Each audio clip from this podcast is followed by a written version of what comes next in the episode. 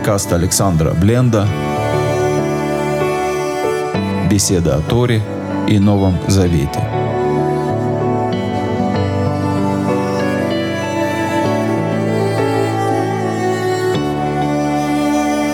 Шалом, дорогие друзья, доброе утро, добрый день, доброй недели. Мы с вами после некоторого перерыва снова встречаемся не в записи, а лицом к лицу, чтобы продолжить изучать Тору. И сегодня с Божьей помощью будем читать 19 главу книги Бамидбар, ну, начнем, как обычно, с молитвы.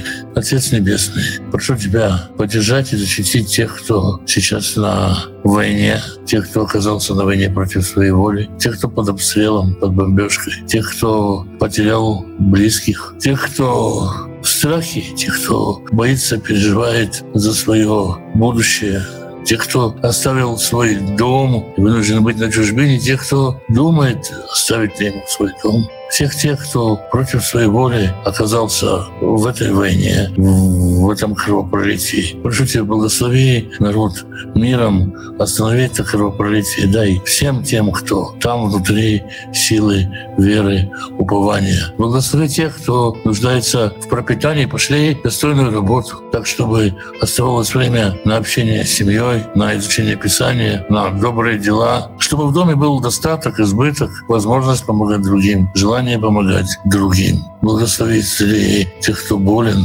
дай мудрости врачам исцелять. Поддержи укрепи тех, кто рядом с больными. Дай им надежды, упования, веры. Благослови семьи, в которых нет мира, примирий, отцов и детей, мужей и жен, братьев и сестер. Мы с вами с Божьей помощью продолжаем читать э, книгу Бамидвар, и сегодня читаем 19 главу книги. 19 глава начинается с, чего-то не совсем понятного, но давайте вспомним все содержание предыдущих глав.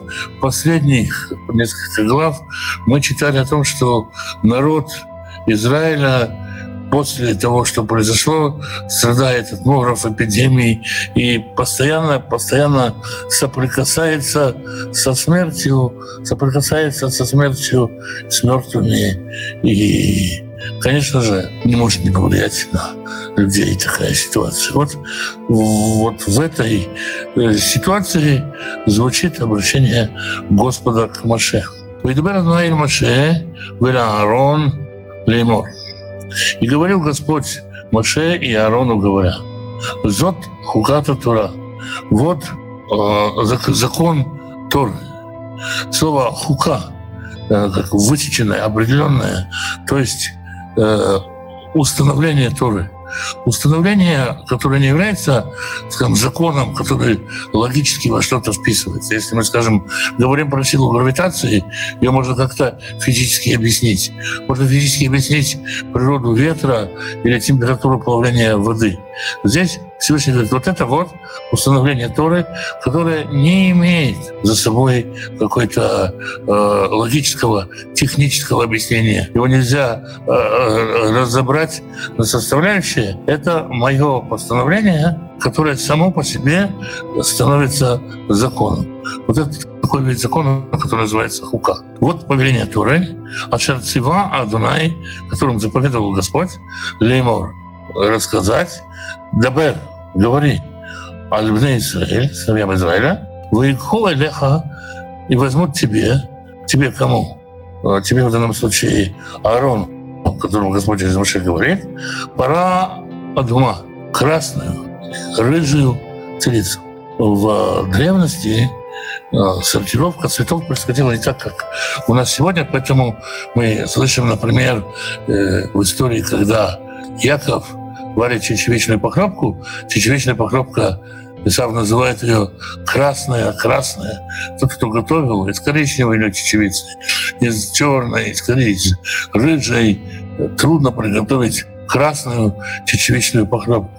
Паприки не было, а сумах не дает такого оттенка красного. Разумеется, красная — это именно рыжая, огненно телица, тмима, то есть она должна быть абсолютно рыжей. в соответствии с законом, если есть два нерыжих волоска на всей телице, то она непригодна к этому. Ну, это поздний закон. Здесь просто написано, скажем, абсолютно рыжий. А шерейн баму, у которой нет никакого недостатка, а жерло аля оль, на которого не поднималось никакое бремя. То есть нужно взять телицу, минимум годовалую, на которую никогда не пахали, не делалось на ней никакой работы. Разумеется, она не беременела. И она должна быть исключительно рыжей. Никаких э, не рыжих волосков у нее быть не может. Пока, пока то, что мы читаем, это появление эту телицу взять. Мы с вами читаем Тору не первый год и знаем, о чем идет речь, но представьте себе, что люди слушают вот такое повеление, и они начинают думать, к чему бы это, о чем это повеление, пока непонятно. У нас тему та или Лезера и дадите ее Элезеру священнику, вы вот все или и выведите ее за пределы лагеря, Вышахату талифанав и забьет ее перед ним. Кто забьет ее перед ним? Давайте еще раз перечитаем. Телицу дадите Элезеру, священнику, он ее выведет за пределы лагеря и забьет ее там перед ним. То есть кто-то еще, пока мы не знаем кто, идет с Элезером и забивает перед ним эту телицу.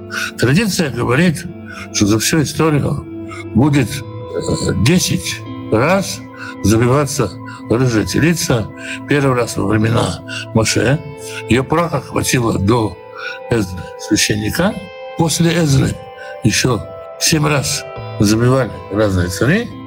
Представьте себе, как густо шло, да, если от Моше до Эзры и от Эзры дальше какое расстояние во времени.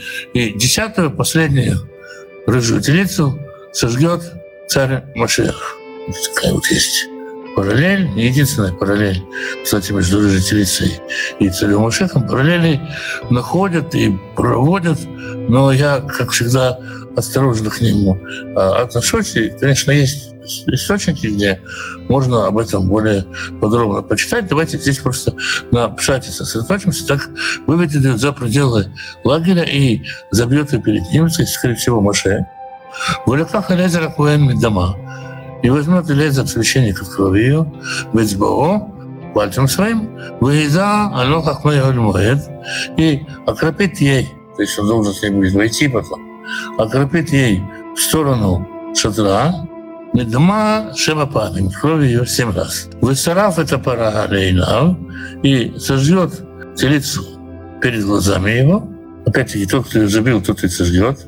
И Тура, кожу ее, ואת בשרה, и плоть ее, вет дома, и кровь ее, аль царев на все ее выделения, даже не очищая кишки, то есть если там в кишках есть навоз или какие-то несостоты, вместе со всем это сжигается. То есть это такой вот редкий случай, когда кровь сжигается вместе со всем остальным. В Вылаках Коин Эцерез и взял корень, и взял священник ветвь э, кедровую.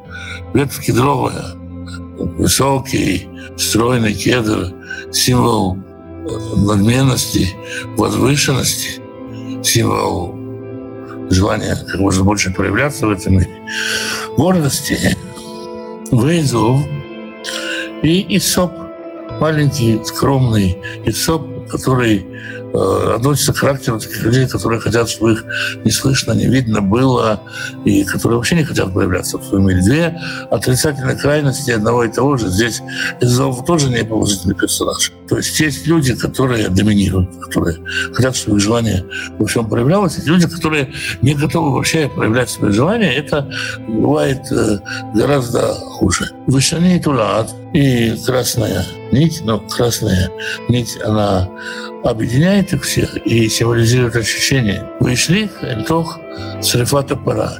И бросит он это все в э, остатки сжигаемой горы.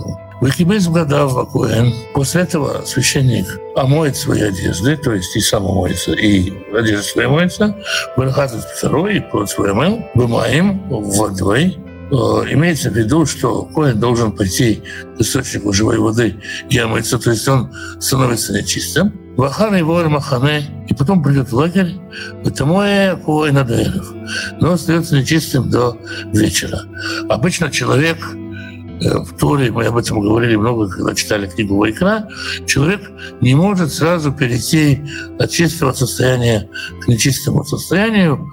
Он э, какое-то время находится на карантине, как космонавт, который приземлился, нуждается в адаптации. От своего нечистого состояния священник будет отходить до вечера, до начала следующего дня. То есть за один день такой переход не происходит. Даже если священник совершил омовение в воде, и он вроде бы уже готов к тому, чтобы стать чистым, все равно он еще вот на таком своеобразном э, карантине. И так с любым человеком. Это несколько дней занимает, иногда до конца дня. Весарев, вот, а тот, кто сжигал ее, в данном случае, если верить традиции, это Маше, и хапес бгадав, отстирает одежды свои, бымаем, в воде, вахат псаро бымаем, и оденет и омоет плоть свою в воде, в этом адарым.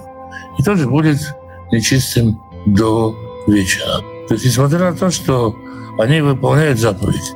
Об этом очень часто спрашивают, и это очень часто вызывает удивление. Еще раз нужно сказать, что само по себе быть нечистым – это не грех. И технически иногда приходится становиться нечистым. И только если человек входит в храм в состоянии нечистоты, вот тогда действительно возникает проблема. Входит в святая, прикасается к святому. А так человеку можно быть нечистым. Э, еще один человек появляется. Виасаф Ишатоор – это фара-пара. А честный человек соберет пепел телицы, веяниях лихуцри махане, бимаком таур, и поставит его в чистом месте вне лагеря, воедали и дат бне Израиль, это будет общение сыновей Израиля, лемишморет лепнейни, лемей не дат татуи. Это будет э, хранилищем на, э, для вот очищения. То есть прессуется пепел коровы и складируется в чистом месте, в чистом ритуально, ну, в чистом, естественно, физически, недалеко от э, Скинии, вот это было и в Иерусалиме. Мы как-то говорили с вами об этом, мы говорили, что в Иерусалиме до конца XIX века была огромная куча пепла, которую жители Иерусалима использовали для приготовления мыла. И, скорее всего, это был в том числе остаток пепла рыжей телицы и пепел, который выносился из э, храма. Много-много разных э, мыслей по этому поводу есть. Конечно же, большинство комментаторов говорят, что пепел рыжей телицы пропал, и э, уже ко временам, ко, времени, ко времени разрушения храма рыжей телицы нет. Есть много историй о том, как ее покупали, но как бы легенды о том, что он долежал как-то и досохранялся, есть. Э, были склады с пеплом. Возможно, был маленький отдельный складик с пеплом рыжей И вы услышите в Иерусалиме много хасидских рассказов о том, что вот где-то вот тут вот сейчас, вот прямо за заборчиком пепел рыжей был. Есть э, много историй о том, как ее пытались купить э, мудрецы рождественницу, которая где-то у кого-то э, рождалась, и поэтому трудно поверить в то, что пепел был так доступен, но, тем не менее, такие истории есть. Итак, собирается этот пепел, и он будет храниться, его будут добавлять в воду, которая будет использоваться для очищения от нечистоты мертвых. Начинает становиться понятным, что Всевышний дает лекарство от э, постоянного контакта со смертью. Время в наше время. По иудейской традиции абсолютно все люди, абсолютно все без всякого исключения, не чистили нечистотой смерти. Потому что нет праха разделиться, который позволяет от него очиститься. Поэтому, когда говорят, а как можно запускаться, вот в случае, если у женщины есть месячные, может она подходить в синагогу или еще что-то, нужно помнить, что все по умолчанию все нечисты гораздо больше нечистотой. То есть чистого человека сегодня по еврейской традиции нет. Даже если ходит в микву, он очищается от, после выделений каких-то. От нечистоты и смерти он не очищается, кроме как пеплом. А пепла нет. Поэтому очень много ожиданий ежегодно выискивают, выжидают, что будет э, рыжая телица. Это позволит от нечистоты смерти очиститься, но не получается. И тот же, который прикасается к пеплу, тоже становится нечистым до вечера. Викибес Аусеф — это эфер. И тот, кто собирал пепел, омоет э, э, одежды свои, вытаме арев, и будет есть до вечера, вайтали в Израиль, и это будет для сыновей Израиля, в Леагер, Агар Бетухам, и для пришельца, который живет в них, Лехукатулам. Закон вечный обращает внимание на себя. Всякий, кто прикасается к этой корове, вроде бы делает вещи, которые готовят самое крутое чистящее средство в мире. Но каждый, кто прикасается к этому чистящему средству, становится нечистым. И нужно еще раз, может быть, еще раз взглянуть на то, что такое нечистота. Да, почему возникает нечистота и что такое нечистота. Одно из, э, путей происхождения нечистоты — это э, исчезновение святости. Например, человек взял в руку свиток Торы, подержал в руке свиток Торы и положил его на место. Его руки стали нечисты. Почему? Потому что они потеряли соприкосновение святости, которое у них было. Они э, лишились определенного уровня святости. Женщина, которая носила в себе ребенка, была кормилицей новой жизни, после того, как она э, родила, она опускается с этого уровня, и какое-то время она адаптируется на другом уровне, она становится нечистой, когда святость ее оставляет. И здесь мы чем, когда человек сталкивается с чем-то, когда он поднимается на очень высокий уровень святости, на короткое время святость оставляет его, он становится нечистым. Это нужно, нужно, нужно это помнить, когда нам кажется, что мы прикоснулись к чему-то очень святому, крутому, у нас какое-то крутое служение возникло, мы можем после этого можем ощущать себя такими вот опустошенными, выеденными. Казалось бы, столько всего сделали сегодня, такой хороший день был, а вот, вот это вот, может быть, ощущение вот этой э, самой нечистоты. И дальше Всевышний говорит, «Ваноге абамет, лихол нефеш адам, таме шиват ямим». Всякий, кто прикоснулся к мертвому, будет нечист 7 дней. Снова обратите внимание, что происходит. Человек живет. В человеке есть жизнь. Жизнь — это начальное проявление святости, проявление силы Божьей в человеке. Когда эта сила покидает человека, он становится нечистым, и тот, кто прикасается к нему, тоже становится нечистым. Гул и Тхотебу в Йом Шиши, в Йом Шви, и он будет очищаться в третий день и в седьмой день очиститься. То есть очищение от прикосновения к мертвому, оно двухэтапное. сначала. Третий день нужно просто человеку решить, что он э, хочет из этого выйти. Это как так, такое проявление желания, провозглашение намерения.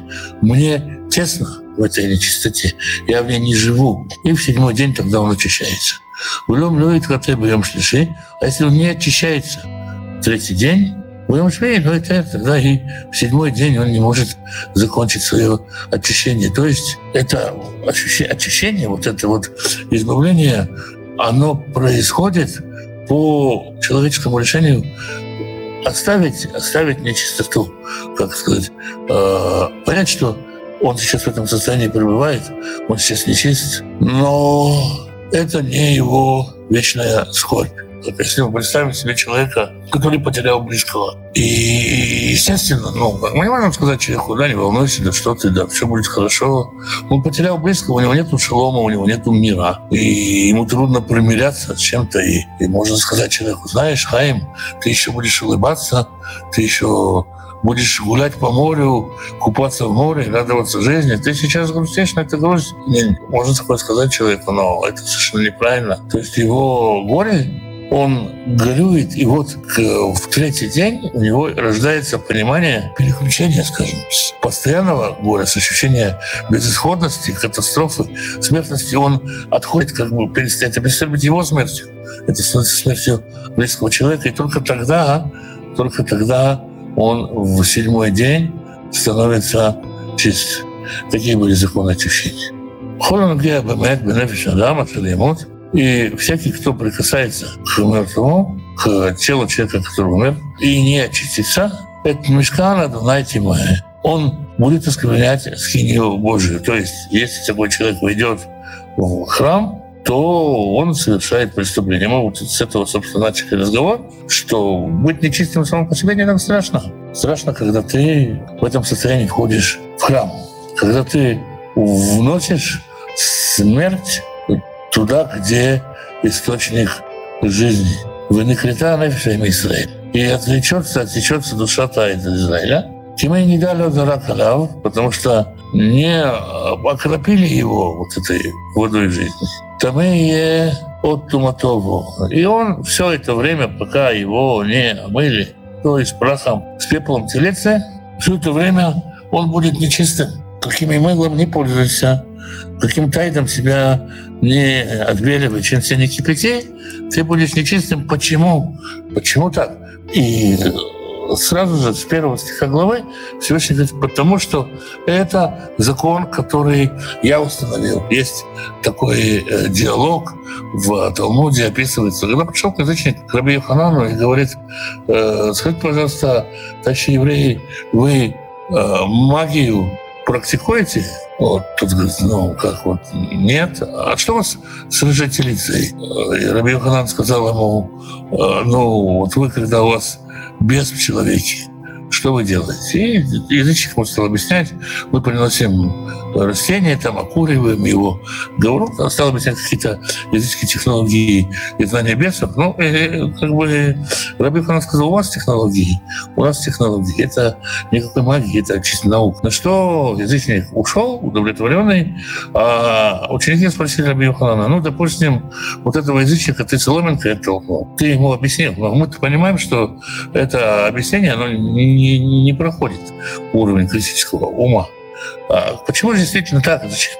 Действительно нужно сжигать телицу и умешать ее с водой, и все это делать очень-очень-очень похоже на магию. Ну, очень. Как ты нам это объяснишь? Вот ему ты так ответил, нам ты это как объяснишь? И он говорит, потому что так установил Всевышний, потому что написано, это закон, это повеление. То есть с того момента это стало частью природы мира. Так Всевышний установил, что это природа мира. И поэтому только так можно очиститься. И дальше Тора говорит о еще о различных ситуациях, э, с которыми человек сталкивается с нечистотой смерти. Зота Тора, вот учение. Адам киямут бывает, человек, который умер в шатре, коля байль, оэль, всякий, кто войдет в шатер, Беколя Шербеуэль, и все, что в шатре, и Таме Шиват Ямим, будет нечистым семь дней. То есть, что имеется в виду Оэль, шатер? Что-то, что объединено одной крышей. Это может быть пятикомнатная квартира, это может быть песочница под грибочком, это может быть туристическая палатка. Все, что будет находиться под крышей, так сказать, объединять. Все это создает Ой, иногда говорят, что даже нагнувшийся человек, когда он склонился над чем-то, то, над чем он склонился, то, что он покрыл, создает этот самый шатер. Выколь при потуах и всякий открытый сосуд, а шар замит в котором нету пробки, и тамеу. Если где-то стояла открытая бутылка с пепсиколой или открытая бутылка духов Шанель, то они становятся нечистыми в этом шатре. Выколь Шаригалов Пальпнесаде. Это история с шатром, а вот другая история. Всякое, к чему прикоснется в поле. Выхалял Херев, жертвы меча, оба мед, или к трупу, оба этим Адам, или к кости, оба кевер, или к могиле, и тамая шиват. Будет нечистым семь дней. То есть Тора описывает ситуации, в которых человек может стать нечистым. Например, человек находился в доме, в котором кто-то умер. Все в доме становятся нечистыми из-за закона шатры. Если человек шел в поле, встретил, нашел труп, по некоторым, в некоторых ситуациях, в очень многих ситуациях нужно позаботиться о том, чтобы его похоронить, его нельзя просто так обойти, его прикоснуться к нему, вот это жертва меча, вот это мирная какая-то жертва, человек, который умер сам, умер от меча, может быть, не весь держит все тело человека. Такой человек становится нечистым. Вверху летаме миафар срифат ахадат, ванатан равмаим ахаим. Его берут и ведут его на очищение через пепел жительницы. И этот пепел поливает водой, и наливает его в сосуд. В руках Эзов и возьмет и растение Эзов, э, и очень по по, по-разному переводят, но обычно переводят как э, все-таки исоп или затор. И это такое растение, которое действительно оно, как кисточка устроена, действительно удобно что-то им умазать. Размер, ну, вот такой примерно, как у кисти. Это вальбы маем и штаур. И возьмет чистый человек, огурет воду э, и покропит шатер и все сосуды, которые в нем, Валя Нефишот от Шараю Шама и на всех людей, которые были в этом шатре, Валя Нугея Бецем и, если мы говорим про случай с полем, тот, кто в поле коснулся кости, оба халяль или, или трупа, оба мед, оба кевер или тело, или могилы, выезжат Аура Таме, будем шлиши, и в третий день он окропит его, убьем швеи, и в седьмой день выхотовым швеи вековаз годав. Тогда, в седьмой день, он уже после второго этапа очищения может омывать свои одежды Варахат Бамаем Ветер Байеров и будет чист утром, чист вечером. Снова человек в тот же момент не становится чистым, есть какой-то зазор, значит, чистотой, чистотой нужно привыкнуть, приобщиться и так далее. Все это э, кажется нам, да, очень, очень далеким нам кажется. Для человека, который соприкоснулся с нечистотой смерти, э, он, он ощущал ее почти физически. Можно себе представить, как это было страшно человеку и как он в этом ощущении нуждался, можно представить себе, что переполняло души людей, которые находились в пустыне. Все эти люди, которые вынуждены были хоронить своих мертвецов, с каким настроением, в каком состоянии они были, и каким на самом деле ценным лекарством для них являлась вот эта возможность избавиться от этой нечистоты. То есть это не просто так. Выйти шеритаме влюет хате. А человек, который осквернится и не очистится, вникрита нефиша иметь тоха кааль, будет исцелена душа этой из общины. Перед Мигдаша дана тьма, потому что святыню Господа он осквернил. Мы не дали заракаляв, и он не окреплен водой очищения, поэтому он не чист. Вот такой вот свод законов, и повеление к нему, как вот именно к э, закону аксиоматичному. Так и все. Вот так и почему? Покачено. Воиталием хукат улам. И будет вам это законом вечным. Умизай мои не дай их годам. И тот, кто э, окропляет этой водой, он тоже становится чистым, он омывает одежды свои, Ванугия вы не даитаме, и всякий, кто прикоснется к этой воде, если она, если к ней прикоснулся чистый, она делает его нечистым. А вечера. Виколь, ашер и габу таме и таме. И все, к чему прикоснется нечистый, будет нечисто. Ванефиш нога титме адайров. А душа, которая прикасается, будет нечиста до вечера. Ну, вот об этом мы уже говорили. Эти законы, снова повторю, законы чистоты и нечистоты, кажется, все это так далеко от нас, но когда чуть-чуть понимаешь, а, как работает это очищение, и с какими ощущениями человека оно а, работает, то можно сказать, что многие из нас живут с ощущением собственной чистоты и изгоняют себя из общества, из-за ощущения собственной чистоты. И, конечно же, нуждаются в лекарстве собственной чистоты. Не скажу, что это в наше время рыжая телица. Мы живем во времена Машеха. И все-таки вот такая, значит, у нас получается 19 глава. Глава, которая в том числе лекарства. В каких случаях приносили в жертву рыжую телицу? Рыжая телица, она, это, строго говоря, не жертва. Строго говоря, не жертва, это средство производства, добычи пепла, который будет очищать умерших. Затем э, очищать от нечистоты мертвых. Когда пепел заканчивался, начинали искать э, рыжую телицу, чтобы ее найти. За нее надо было ну, она не каждый год рождается, и, в общем, это, это все довольно-таки э, сложно. То есть в храмовом хозяйстве было такое желание, была необходимость постоянно иметь пепел телицы. Светлана спрашивает, можно ли пользоваться телефоном Э, если это жизненно важно для помощи больному субботу. Все, что делается для помощи больного, если это жизненно важно, даже это не связано с, со спасением, с выживанием больного, разумеется, можно, можно использовать э, телефон. И бывает более того, например, например, как быть врачу, если он не знает, это важно. Например, живет врач, у него есть пациенты в соседней деревне, он на бипер получает сообщение, что Хайм из соседней деревни у него болит живот. И возникает вопрос, ехать или не ехать.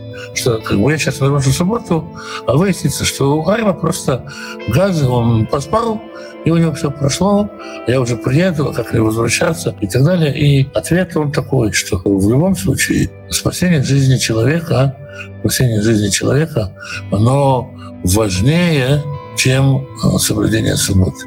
Когда мы сталкиваемся с какой-то ситуацией, когда есть заповедь, которая повелевает нам что-то делать, например, повелевает делать бритмила, обрезание восьмой день, и заповедь, которая запрещает что-то делать, например, суббота, то заповедь повелевающая, она имеет приоритет – и если нам есть заповедь «берегите свои души», то эта заповедь важнее соблюдения субботы, потому что суббота на нас, чтобы нам сказано, с этим жить, с этим жить. Поэтому любое нарушение субботы, которое связано с сохранением здоровья, оно, конечно, может быть. И, соответственно, это связано с электрическими приборами и всем, чем нужно. Да, совершенно верно. А как быть чудотворцами и исцелителями? Ну, я не, не, не знаю, как, как быть придворственными исцелителями. А почему как-то с ними надо быть? Ну, не очень понятен. Не очень понятен вопрос. А, исцелить человека – это как бы такое дело. Может делать. Почему бы не, почему бы не исцелить? В шахматы в субботу можно играть. Дело хорошее. Мы слышали, что Рыжий закопали на Илионской горе. Ну, скорее всего, прах там хранился. Остался ли он? Это вопрос, опять-таки, ответ, скорее всего, нет. Вроде бы все. Больше вопросов нет. Хорошо, тогда мы с вами в Божьей помощи встречаемся завтра в 12 часов по Иерусалиму на этом же месте. Спасибо всем, кто был с нами.